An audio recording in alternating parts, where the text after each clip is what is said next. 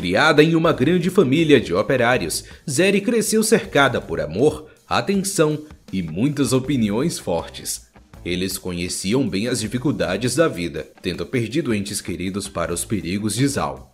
Ainda assim, a comunidade em que viviam dava-lhes força.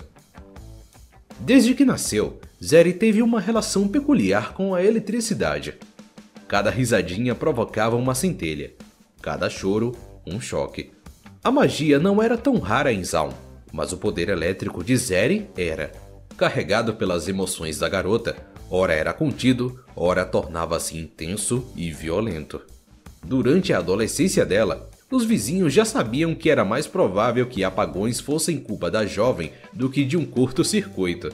A vida em Zaun era um belo caos, diria a avó dela, e Zeri personificava aquilo bem até demais. Nem todos achavam as peculiaridades dela cativantes. Para familiares e amigos, Zeri era uma encrenca adorável. Para os outros, ela era apenas uma encrenca. Durante as explosões ocasionais em que as correntes errantes dela estilhaçavam uma ou duas, ou às vezes doze, lâmpadas de rua, Zeri tinha a impressão de ver relances de algo ou alguém, mas não havia tempo para investigar. Ela queria poder melhor controlar a volatilidade dos próprios poderes. Tinha determinação, mas precisava trabalhar bem mais na sua paciência. Mesmo assim, cada centelha trazia uma oportunidade. Uma noite, enquanto Zeri passeava pelos mercados do entresol, um tremor vindo de escavações subterrâneas abalou o chão e logo se transformou num terremoto devastador. Sem perder tempo, ela correu pelos prédios caídos para resgatar as vítimas que estavam presas. Enquanto o mundo desmoronava lentamente, Zeri tornou-se um borrão frenético. Ela sabia que os barões da química tinham instalado minas nos arredores, alegando ter encontrado recursos melhores que a Hextech, mas deixando de fora os riscos da escavação descontrolada. Quanto mais rápido Zeri corria, mais carregada ficava. A pressão fez com que ela superasse os próprios limites, descobrindo o potencial de seus poderes e como sua vizinhança era importante para ela, mesmo que não tivesse valor para os barões. Depois que a poeira baixou, os sobreviventes foram juntos agradecer a jovem, Sob o alívio dela, havia raiva. Zeri sabia que poderia ter salvado mais gente se tivesse um domínio melhor sobre si mesma. Os feitos de Zeri certamente chamariam a atenção dos figurões do crime. Ela sabia que passariam por cima de qualquer um sem hesitar para pôr as mãos nela. E não podia colocar outras pessoas em risco. De novo, não. Para protegê-las de si mesma, vasculhou os destroços da catástrofe mineira e criou uma jaqueta para conter a eletricidade e ficar de fora do radar dos barões. Agora, ela podia controlar o próprio dom e defender todos que precisassem de ajuda. Andando pelas ruas destruídas, Zeri viu rostos aflitos. Famílias empenhavam-se na reconstrução e ela ofereceu auxílio, fazendo o máximo que podia sem usar os poderes. Contudo, quanto mais ajudava, mais testemunhava. Trabalhadores lutavam para acionar os geradores.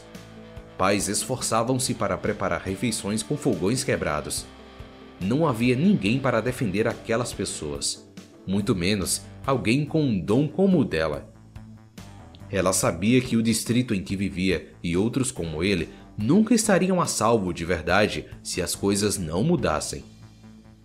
Para os barões, essas pessoas não passavam de objetos a serem negligenciados e recursos a serem drenados. Zeri sabia o que precisava ser feito. Não podia esperar o próximo acidente nas minas acontecer. Tinha que enfrentar os barões. Sozinha, Zeri causou ondas de choque em Zaun. Espalhou-se a notícia de que o abastecimento dos barões da química estava sendo destruído com relatos de raios atacando mais rápido do que o olho era capaz de ver. Furiosos por conta do prejuízo, os barões locais uniram forças numa aliança rara, trucidando Zeri onde quer que fosse. Ela tentou se adaptar, atacar primeiro, mas não foi o bastante para superar os recursos infinitos deles. Com o corpo arrasado e os poderes falhando, recuou. Os barões estavam unidos. Ela estava sozinha. A caminho de casa, Zeri preparou-se para encarar a decepção das pessoas com as quais tinha falhado, mas foi recebida por familiares, amigos e desconhecidos, todos preparando-se para enfrentar quem os oprimia. Nos lares reconstruídos, recuperaram a coragem. Zeri nunca se sentira tão inspirada, mas fora ela quem os havia inspirado. Ela era a faísca que alimentava o fogo deles. Não estava mais sozinha. Com a ajuda dos vizinhos, a mãe dela criara um rifle com materiais dados pelos protegidos da filha. O povo do entresol, a munição, as emoções de Zeri, e o cabo condutivo amplificava os poderes da jovem diretamente das mãos dela. Com a arma e a jaqueta, ela controlava melhor a própria voltagem, carregando para atirar explosões elétricas e precisas, ou, no mínimo, mais ou menos precisas. Zeri olhou afetuosamente para a família e os vizinhos dela. Pensou que dariam as costas para ela por ter revidado, mas, porque lutara por eles, lutaram ao lado dela. Com o apoio da comunidade, Zeri luta pelos que não conseguem. Nem Zal nem ela são perfeitas, mas, às vezes, basta uma faísca para mudar o mundo.